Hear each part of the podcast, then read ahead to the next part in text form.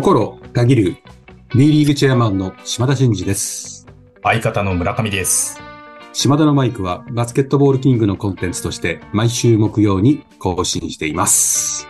はい。ということで、はい。急遽、まあ、その、この一次ラウンド、ドイツ、日本、えー日本、フィンランド、オーストラリア、日本というところの参戦を、やはりちょっと振り返ってお話をしていきたいなということで、急遽、えー収録ということで、えー行っておりますけども。すごいですね、やっぱりね。はい。し親切ですよね。これもともと明日の配信ということで、8月の30日に今撮ってるんですよね。一応参戦を終えた後で、もともとは、えーもう収録済みで、それを流そうと思ったんですが、うん。やはりこの盛り上がりを受けて、サンシャインについて触れずして、どうすんだということで、急遽この収録が入ったという整理でいいですかね。はい。その通りでございます。いや、すごかったですね。えー、もうなんかあの、まあ、ちょっと初戦ね、えードイツ、うん日本81対63ということで、やはりうん強しということで、うんまず初戦を振り返っていかがでしたか？ドイツ戦。そうですね。ちょっと試合の入りが、エネルギーがね、まあ少し絡まったようなところがあって、まあかなり点差をお開かれる、うん。えー状態になって、まあ後半からですか、うん。あの、カムバックしようということで、あトムから話もあり、はい。気合を入れて臨んで、まあ結果後半は、ちょっとね、点差が広いと関係で、ドイツのメンバーも少し落としたところもありましたけど、まあ、なんとか食らいついて、えー、戦えたっていうのが多分あれが自信になったと思うんですね。うんうん。ですから、まあ試合の入りが少し良くなかったですけど、ちゃんとアジャストすればやれるという自信も手伝って、多分その感触が2戦目のね、うんフィンランド戦にかなり影響出たんじゃないかなって気がしますよね。そうですよね。2戦目が日本対フィンランド98対88で、まあ、あの、うん新聞であったりね、報道であったりも、まあ、歴史的勝利ということで、フィンランド戦、まあ、率直な感想としてというか、まあ、その時の気持ちであったりとか、ちょっとお話しいただければなと思うんですけども。いやー、もう、な、何がすごいって、やはりネバーギブアップですよね。うんあまあ、諦めない。うん。まあ、渡辺、えー、裕太選手もよく言いますけど、まあ、我々はもう最後まで諦めないんだということを言いますけど、まあ、ん。頑張っても頑張ってもうん。決めてくるじゃないですか。うん。いや、す2戦目のフィンランドは特にね、最初に見ると全然落ちないですそう、ねこっちが決めても決められるし、うん。まあ、ちょっと乱が起こると点差開かれるし、うん。うん、こっちはなんとか食い下がっても、なかなか点差を縮められないしっていううんシチュエーションが続いてたと思うんですよ。はい。そんな中、あの、フィンランド戦の最大18点差からですか、はい。あの、一気に巻き返して会場の空気がもうね、もう異様な状況になったうんということなんですけども、まあそこからああいう大逆転劇で勝ったとうんうんいうことで、うんまああの、なんとなくこれ、まあ練習試合とか強化試合とかも含めて、まあ10戦ぐらいやってきてですね、うんいろんなタフな相手、タフなゲームをやってきてるんですよね。はい。で、そういったものがやっぱ全てドイツ戦にぶつけるぞっていうことで若干空回ったものの、うん後半から修正してできたっていう自信が、うん。えーフィンランド戦もあそこで諦めないで、あの、大逆転につながったという意味では、やはり強化試合とか、あの、スロベニアとかですね、フランスであったりとか、まあ、アウェーのお韓国の試合であったりとか、なんかもうずっとつながってるなと。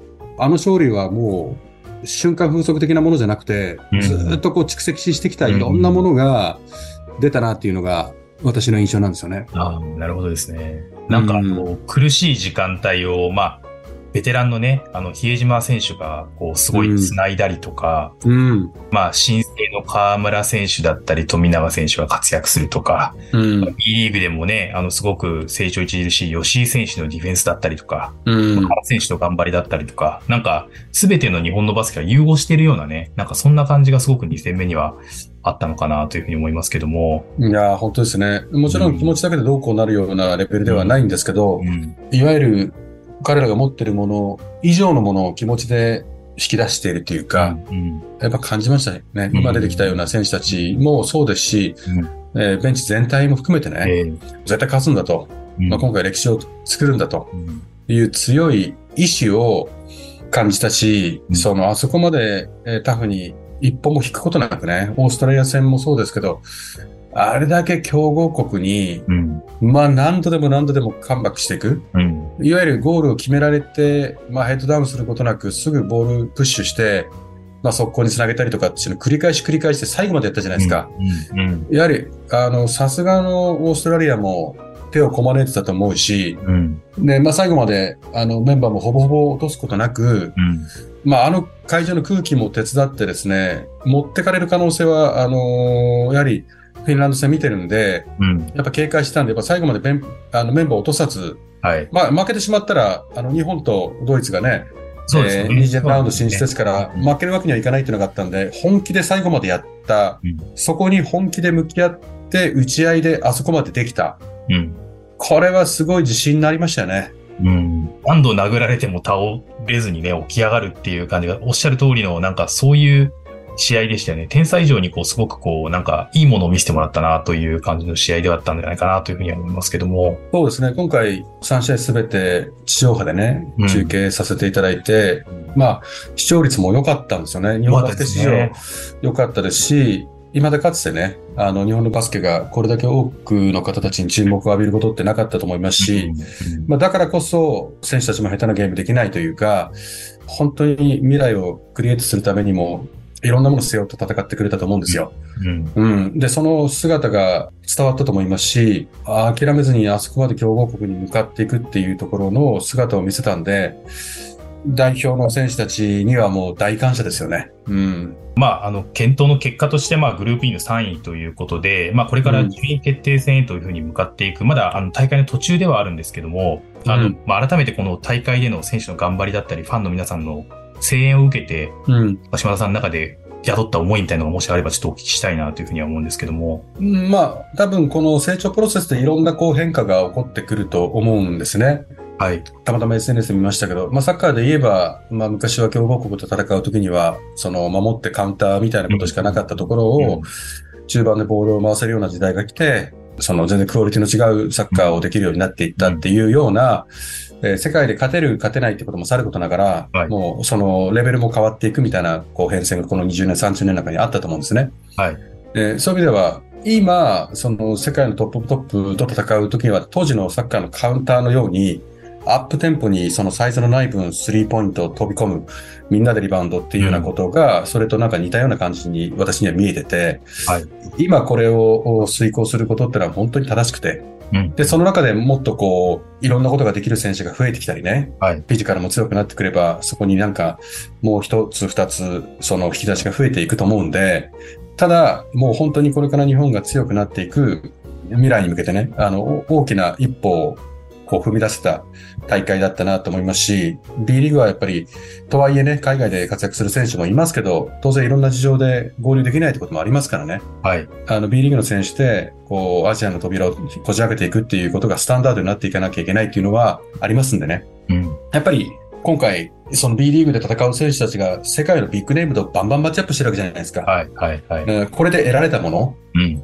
ですからやっぱり日常を世界基準にというか、そういう状況を作り出すこと、競争を作り出すことで、選手たちはもっともっとこう、世界でね、戦える選手を作っていくってことが、B リーグの役割だなというふうに思いますし、今までかつてこういう注目かつ戦える状況を作れた歴史ってそんなにないわけで、うん。だからこそ、日本代表が強くなるってどういうことっていうのは、サッカー羨ましいなとか、野球羨ましいなっていうのはあっても、経験があんまなかったと思うんですね。うん。で、この、今回、その、あの、そこまでは至らなくても、その一端をこう垣間見れることが、業界内の人も、バスケットファイルの人も感じれたこと。うん。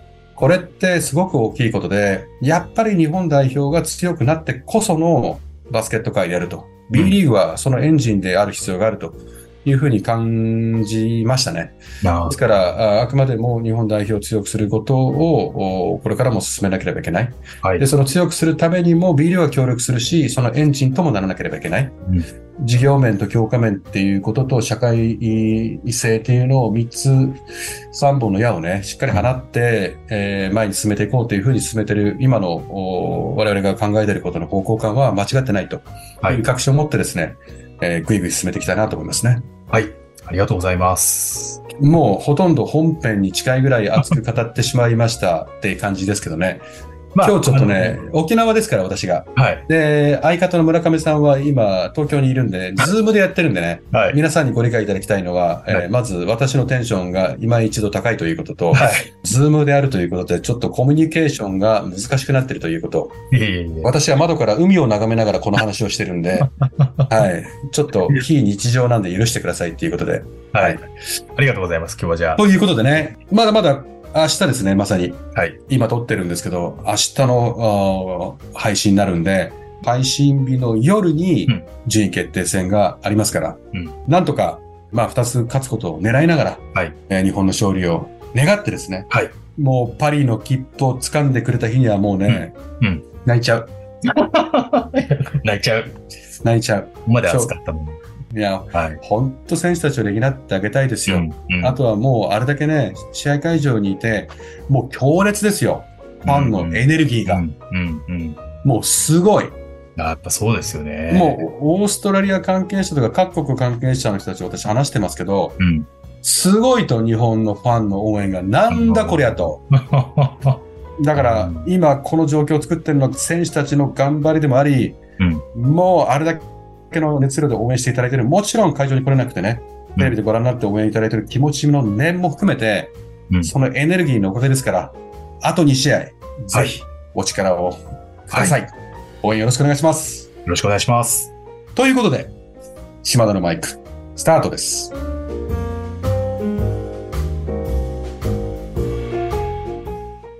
島田のマイク。この番組は全国ドライバー応援プロジェクトの提供でお送りします。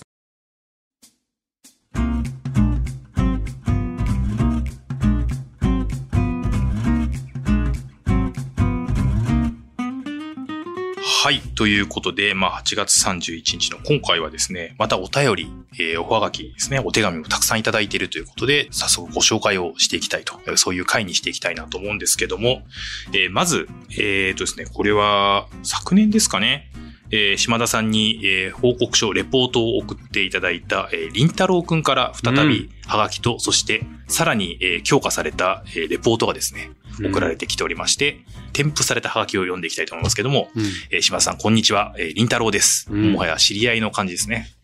えー昨年はレン、ちゃんありがとう。本当ですよね。りんちゃんですよね。はい。えー昨年は対談をしていただきありがとうございました。うん。えー今回この手紙を送った理由は、うん今年の春にキングス対エベッサの試合を沖縄まで見に行って、お前回のレポートの改良版を作ったからです。ええすごい。よかったら感想を聞かせてください。えー追伸、お父さんはステッカーをもらえて喜んでいます。ということで、お父さん、あおの、ステッカー欲しいけどもらえなかったっていうので、追加でちょっとお送りしてたんで、それはちゃんと無事に届いたというあーそっかそっか、ちょっと そういうすね、すねてるって拗ねてるっていういうね。話がちょっと一、回ありましたもんね。はい。ということで、まあ、一年越しにですね、かなり立派な、ちょどんなどんな感じですか？はい、送っていただいて、すっげえ。はい。あの、やっぱりですね、今年もう3年生、中学3年生ということなので、かなりしっかり作り込んでるので、そっか、これ、あれか、元々のやつをベースにしながら、そうです。そうですあの、この間、エベッサの話を、そうなんですよね。で、さらにアップデートして、琉球とのまあ違いみたいなこととか、うん。どういうとこをもっとこう良くしていくと、えー琉球にこうエンタメの部分で追いついていけるのかとか、なんかそういったことをまあいろいろとしっかり多角的にですね、うん。書いてきているので、ぜひちょっとまたね、改めてそこら辺はじっくり目を通して、えーこの放送の中でも触れていきたいなというふうに思いますけども、うん。嬉しいですよね。こうやって毎年夏休みになると。すごいね。えーこれ、キングスのファンもね、聞いていただいてる方がいらっしゃると思うから、んんこの売り上げとか事業規模とかも書いてあるしそうさ、なんですよね。クラブを、その、集客に成功してるキングスについて、やっぱりクラブを知ってもらう認知はいのところで、街中にこう、キングスの旗や看板があるとかね、うんうん試合に来たいと思うようにしていると。うん。うん来てくれて楽しいと感じてまた来たいと思うためにしていることで、フードの種類が多いとか、ホスピタリティが素晴らしいとか、演出がかっこいいとかさ、りんたろうくんはね、偉いね。中学3年生でここまで考えると大したもんだなと思いますけどうね。ん引き続き、エベッサの集客を気にしてますねう。ん。気にしてますね。すっげえ心配してますね、りんたろうくん。うん。いやー、これはちょっと、はい。これだけで終わっちゃうから、はい。もう後でじっくり見ます。はい。ぜひじゃあちょっとじっくりありがとうりんたろうくんねということで、りんたろうくうんんありがとうございます。はい。引き続きね、あの、エベッサの応援と B リーグの応援もよろしくお願いしますというふうに思いますけども、えー続いて続いてですね、えーペンネーム SFC1 号さんから。まあ、この方もよくね、はがきをいただいてえーおりますけども、えー島田さん、村上さん、こんにちは。えー先日のスワローロジスティックスの中島さんとの対談会以降、えー猛暑の中で荷物を運んでくれるドライバーさんたちに、これまで以上に感謝を感じるようになりましたと。うんということで、えー思っているだけではなく、きちんと言葉でありがとうございます。えー体調に気をつけてというようになりましたということで、まあ、あのお話の影響もあって、あ、これ大事なことなんだということを、まあ、ちょっと感じましたよということと。いやそれからですね、今日は、えー暗算祈願をお願いします。と言っても、えー人間を、人間を生むのではなくと、えー事業を生む準備なので、事業が無事に生まれるように、ぜひ暗算祈願をお願いしますということで。これは事業の暗算期間にも、あの、島田さんの人は聞くもんなんですかね？ちょっとそれは初めてのパターンですね。初めてのパターンですか？まあ、要は、事業のね、まあ、成功、成長成功成功、成長を祈対岸ってというか。成就みたいな感じですよね。はい。はいあ、それは、あの、大丈夫であすよ。それは大丈夫ということで。じゃあ、ここはちょっと後ほど、えーしっかりと、えー祈願をしていただけるということですけど。それからあと前半ではね、先日、スワローロジスティックスの中島社長にもお越しいただいて、まあ、いかにこう、ドライバーであったりっていうことが、えー大変で、まあ、経済というのをしっかり下支えしているんだというお話をしたことを、まあ、聞いての、えーコメントもいただいておりますけども、このあたりも嬉しいですよね。いや、嬉しいですね。うんまあ、いわゆる来年24年問題と言われてるんですけど、運送業界はね。だからそこにも差し掛かるから、いろんなこう問題をはらんでるんで、まあそこをね、中島社長が警鐘を鳴らしていただいているというかん、それをこの番組を通じてね、うん。やっていただいてるってことで意義深いんですよ。うん。ですからこういうふうに理解してくれる方が増えるというのは嬉しいですね。そうですよね。はい。素晴らしいですね。ありがとうございます。もういつも、はい、いつもありがとうございます。ありがとうございまます。す。来られるんじゃないですかね。あ、いらっしゃるあの、かもしれない14日来られるんじゃないかなと私は思いますよ。はい。じゃあ楽しみにお待ちしたいと思いますね。はい。はい。続いてのお便りですけども、えー心たぎるネーム J 岡山管理人さんということで、この方も何度かね、おはがきをいただいてるんですけども、うん。えー以前第1回放送まで遡って全て聞いた岡山のブロガーですと。な何日間何十、何十日間？そうですね。かけて全100日ぐらいでしたっけ？戻って聞いていただいたという方で、えーその方がね、まあ、ブロガーさんだからということもあるんですけども、はい。えーブログの読者から、えー島田さん宛てに質問が来たので、えーお便りさせていただきましたということで、はい。ちょっと間接的な感じですけども、はい。えーこの方は B 革新についてということですね。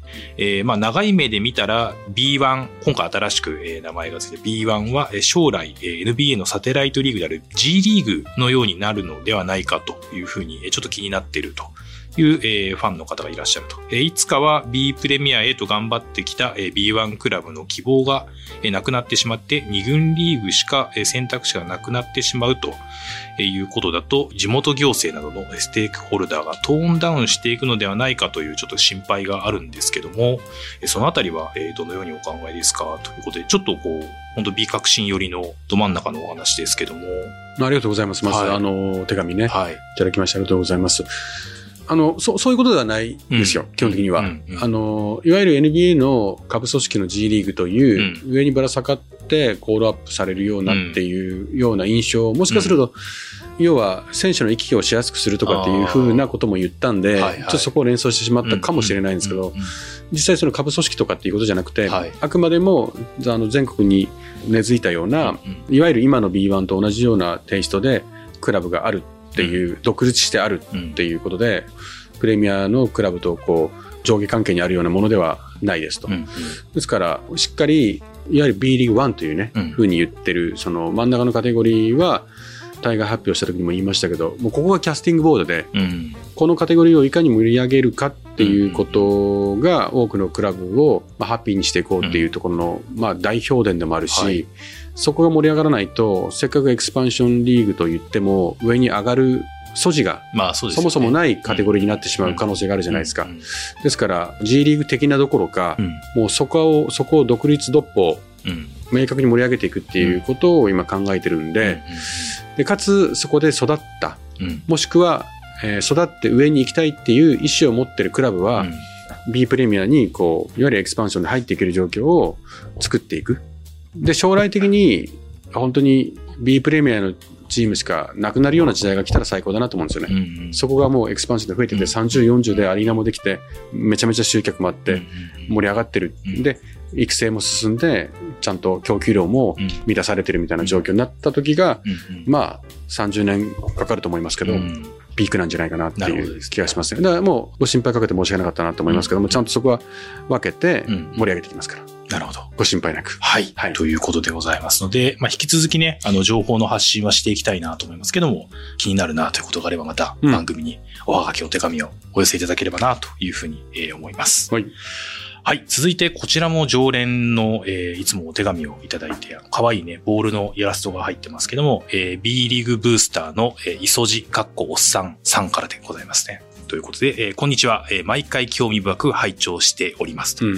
えー今回は、えーファンブースターという表現についてお伺いしたいと思います。来ましたか、その辺。まあ、J リーグのチェアマンの野々村さんが、まあ、ファン、サポーターという表現があるが、ファンとサポーターには明確な違いがあると思っていますよ、みたいなことは、まあ、お話をされてましたと。うんえーバスケ界で言うと、ファン、ブースターという表現になると思いますが、えーこのファンとブースターには何らか違いがあるのでしょうかと。うん。ブースターはもともと BJ リーグが創設された時にリーグ主導で、えー J リーグのサポーターに相当する交渉として選考されたワードだったと記憶しています。うん。それぞれに明確な定義はないかもしれませんが、島田さんはどのようにお考えでしょうかと。えーメディアの仕事に携わっている村上さんの見解もぜひ伺いたいですということですか。まずちょっと島田さんから。そうですね。この問題はね、まあ問題というか、うん課題は、まあどっかで解消したいんですよね。まず、その J リーグでいうところのサポーターとファンっていう位置づけは、うん野々村さんが定義しているところっていうのは、それはそれであるんだろうなと。でも、この B リーグ界におけるブースターとうんかサポーターっていうのは、それは横列。うん。ああ、そうですよね。一緒なんですよね。うんで、プラス、川崎ブレイブサンダースさんのことだと、ファミリーってことじゃないああ、ですか。そうですね。だからファンもブースターもファミリーもこれは一緒の、まあ、うんうんいわゆるクラブを応援してくれてる、うんまあ、いいわゆる今の J の話で言ったらサポーターに当たるのがこの3つ全部そうだとうん思うんうんですよ。でここが BJ リーグのクラブとしてスタートしたところはブースターって今でも続けてるところあるし、いわゆる NBL ルーツのクラブはどっちかというとファンっていう言い方してるところが多くてうん。で、まあ、川崎みたいにあえて変えたりしてるところもあるんですけど、うん。まあ、そういうルーツを尊重しようというのが今のトレンドなんですね。まあはいはい。うん。うん、でもやっぱこれって分かりづらいなってうん。個人的には思ってて、うんうんいやその例えばブースタークラブっていうファンクラブを募集してるとこもあるし、うん。ファンクラブって募集してるとこもあるから、なんかそういうビジュアルとかも含めて作ってるからね、うん。あんまりこうリーグがこうしようってギャーってやるっていうのはしてこなかったんですけど、うん。やっぱりそのクラブからすれば関係ないと思うんですね。うんうん。うん、だからあんまりクラブ関係ないことをしゃしゃり出てもなとは思いつつも、うん。私みたいなリーグのこういう立場だと揃ってないっていうのはやっぱコントロール大変なんですよね。うん。例えば私はたまに本当に丁寧にやろうとするとこう挨拶とかする時もえーファンの皆様そしてブースターの皆様そしてファミリーの皆様、うん。こんばんはとかね、うん。なんかそそんな感じなんですよ。でなんか寄り添えばですよ、うん。うんファンの皆様っつったらなんかそうじゃないところはなんか普段慣れてないうん。ものじゃないですか。うん。な3つ言うかたまにファミリーを川崎さんがいるものじゃないものの時は2つにしたりとか、場合によってはもうなんかファンっていうのやったりとかなんかこれを毎回こう気にしなきゃいけないっていうのは結構大変だなっていう。で1個にサッカーのサポーターみたいに揃えた方が全国的に良いんじゃないかなってうん。思ってるんでどっかでこれは着手したいなと思ってますね。ねという前提で、うん。例えばファンというふうに決定づけられたら、はい。ファンっていうその応援していただいてるファンっていうのと潜在的なこう、うん。ちょっと興味ありますみたいな、うん。ライトなファンうん。も含めてファンファンだったらファンで包含されてしまうでしょうし、うん。ブースターっていうふうに決定づけられれば野々村さんのおっしゃってるようなうん。違うよっていうそのうん。違うゾーンがうん。ファンというふうにうん。多分識別されるんだろうなっていうふうには思いますね。うん。うん。ただ今はそこはねうん。そういう状況なので、まあ揃えたいですよね。なかなかね、難しい、まあうん。問題というか、デリケートな部分もね、あの、まあ、あの、村上さんの見解も ということなので、あの、僭越ながら私からも村上さんどうですか？そうですね。なんかあのーまあ、それぞれの成り立ちがあるので、そこについてはまあ、尊重はね、やっぱりしていくべきことなのかなと思うんですけど、一方で、島さんおっしゃってる通り、分かりにくいっていうことはまあ一つあると思うんですよね。うん。なので、なんかこれからもっと新しい方に増えていただきたいですし、もっとバスケットボールとかビリーグ好きな方に増えていってもらいたいなと思った時には、うん。まあ分かりやすい方がいいなっていうのは、もうメディア側の立場とすれば思いますね。なのでなんかその、例えば、いや、うちはファンだしとか、うちはブースターだしみたいなことになると、まあ、新しい方もちょっとはめんどくさいなっていうふうに思われるようなことはやっぱないような形で、うん。まあ、いずれかはやっぱりこう分かりやすい形うん。にやっぱり統一していけるとより多くの方に見ていただきたいっていうメディアの立場とすると、うんやっぱそこはすごくあの気にはなるところですかね。そうですねはい。そこはあると思うんですよ。やっぱネーミングってやっぱ大事で、で、大事ですよね。そうそう、すごくメッセージがうん。あるわけですよね。その、やっぱりそのだんだんこう、あの、新しい方々も入ってくる流れの時っていうのは、やっぱりちょっと考えながら、どこかでね、みんなで一緒に考えられるといいですよね。そうそう、まあ少なくともこの2026年のその B 革新のタイミングってあるじゃないですか。はい。そのいいろいろ考えたらいいと思うんですよ。うんこの B 革新だって将来構想って言ってたものをね、うん。B 革新っていうふうにネーミング変えたじゃないですか。うん。こういう、やっぱネーミングって大事で、例えば川淵さんなんかが J リーグ作るときね、理事長で終わったわけですよ。うんうんあの当時は。理事長がスタンダードだったわけですよ。で川淵さんが名前変えたいっつって、うん。チェアマンっていうのができて、今、こっちもうん。チェアマンじゃないですか。うんとかね。ななんかきっかけがあって、どっかでこう、作られてるものなんで、変えたり、揃えたりするのは、全然いいと思うんですね。まあそれぞれのクラブで、そのまあ、川崎のファミリーであったり、うんまあ、アルバルクのアルバルカーズであったり、うんまあ、それぞれのファン同士の相性みたいなことっていうのはね、もちろんなんか、ありつつもねあってもありつつも、共共通言語ね。共を通言語はなんかあった方がいいの持つっかないていうのははい。大事。はい。で B, B リーグなんかのこのチェアマンっていう名前だって変えていいと思うんですよ。うん。変えたらいいんじゃないか逆に思ってるんですよ、私なんか。あ、そうなんですか？2026年で。うんうんうん。まあ、募集するのか、あまた変えるのか分かりませんけど、変えるべきだと思いますね。あ。うーん。なるほど。むしろ。うんうんうん。うんうん。なるほど。じゃあそこら辺も含めて、えー2026年は一つの大きな、こう、そうですよ。なんか変え変えようかなと思ってるものとか、変えた方がいいかなと思ってて、いつか変えようかなと思うんだったら、うんもうここに全部集約して変えたらいいと思いますよ。はい。わかはい。りました。ちょっと意図せず、おっさんさんのうん質問に真面目なトーンで回答してしまいましたが、まあ、こまあ、れも冒頭ちょっとね。ね、はい。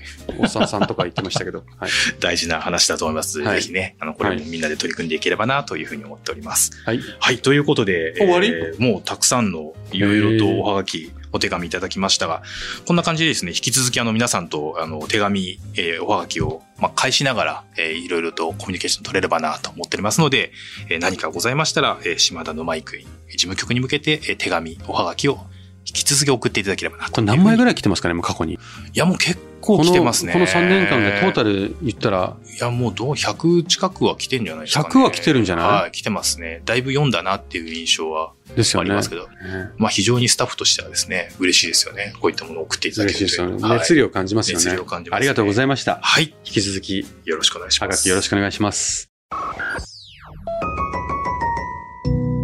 島田のマイク。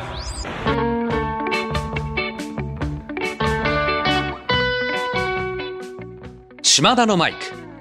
この番組は全国ドライバー応援プロジェクトの提供でお送りしました。は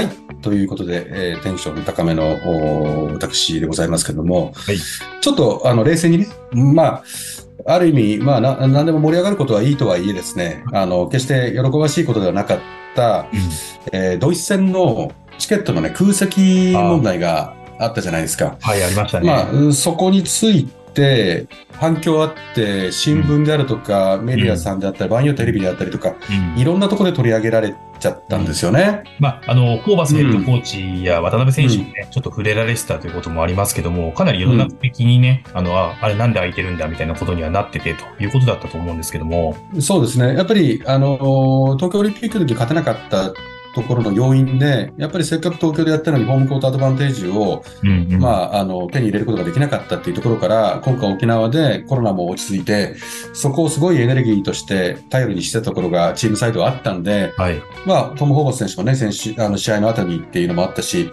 渡辺選手とか馬場選手もね、SNS で上げたりとかして、まあ、それが拡散して、まあ、もうどんどんどんどん、えー大きな問題になっていったと。うんうんいうことで、え当然 JB も本当に努力していろいろ動いたし、はい。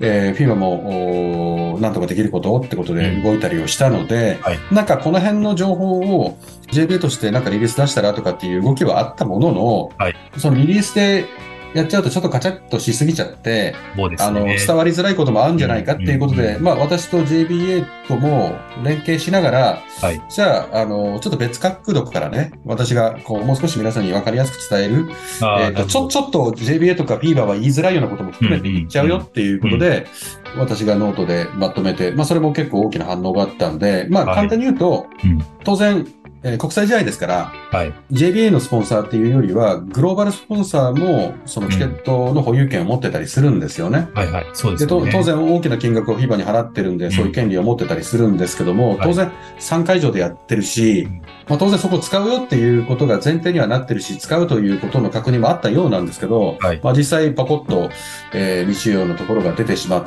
て、その JBA としてもなんとか埋めようとして努力したのに、そこが、ね、我々の及ばないところで空いてしまったり、えー、FIBA もお使ってほしいということをお願いしてたけど、まあ、あの、来れなくなったってことで空いてしまったりとか、うん。FIBA も、まあ、権利を渡してるし、JBA もそこは触れないし、で、えー買ったスポンサーさんも、おもちろん、その倫理的には行くべきであろうというところはありつつも、行かないと何かがあるっていう、その権利は持ってるんでね、うん。みたいな、ちょっとふわっとした状況があって、うん。えー今回の問題が起こってしまったと。なるほど。ですから、まあそこでわっとなって、まあすかさずその FIBA もやばい、これはどういうことだっていうことで、そのスポンサーに動いたり、うん。JBA もなんとかしてくれって、いらないんであればこっちで動くとか、こう一晩でね、こう動いて、うんうんで、結果的にいろんな方々のお力をいただきながら、えーその席を、おまあ、ちゃんと見たい人がうん座っていただくような状況を作ったということなんですね。はい。で、まあ、あの、これが事実ですと。はい。で、一番こう、懸念してたことは、その、空いてるスポンサー、例えば、日本のこのテレビで3試合もやってますけども、テレビの CM をやってくれてるスポンサーであるとか、JBA のスポンサーっていうのはもう、あの、イコールだったり、一部イコールだったりする企業もあったりするんで、日頃からバスケ界を支えて代表強化に貢献してきてた、そのクラブが、この、とばっちりでですね、風評被害を受けるようなことはあってはならないっていうのが、まあ実は私の中で強くあって、この事情ですということと、えー日本でこう、バスケ界を支えていただいてる、いわゆるグローバルじゃなくて、ナショナルスポンサーの方たちは、もうそのチケットはちゃんと使ってるし、実際来ても大声で応援していただいてるっていう事実もあるんで、なんだよ、そんな空けてやがってみたいな風に思われてしまったら、それは申し訳ないとうん。うんいうことが一番の思いです。ですから、あのーこの放送を聞いていただいている方たちにあのご理解いただきたいのは、まあ、詳しくは私のノートを見ていただければいいですし、あくまでも説明した通りのようなあ事情で起こったことで、えー日本のスポンサーさんたちは、本当にそういうことなく会場に足を運んで応援いただいてたんで、くれぐれもそういったね、誤解が起こらないようにしてほしいなというふうに思いますので、よろしくお願いいたします。はい。はい。そして、えー最後にい、あのーいよいよ、島田のマイク、はい。公開収録9月の14日はいに迫りました。だいぶ参加者が増えてるんで、あとわずかだと思います。はい。えーもしお時間がある方は、あー今から応募いただいてもギリギリ間に合うかなというふうに思いますので、はい。応募につきましてはですね、えーこの番組の概要欄に、はい。えーリンクも貼ってあると思いますので、そこから応募いただければなというふうに思いますので、はい皆さんどうぞよろしくお願いいたします。よろしくお願いします。お待ちしてます。はい。えーそれでは島田のマイクでは、リスナーのあなたからのメッセージを受付中です。私への質問、企画のリクエスト、お悩み相談、暗算祈願、何でも構いません。えー番組で紹介させていただいた方には、島田のマイク、オリジナルステッカーを差し上げております。えー、宛先は概要欄に載せております。あなたからのお便り、お待ちしております。ということで、えー日本の勝利を信じて、えー締めたいと思います。はい。島田のマイク、ここまでのお相手は、心たぎる、B リーグチェアマンの島田真二と、相方の村上でした。また来週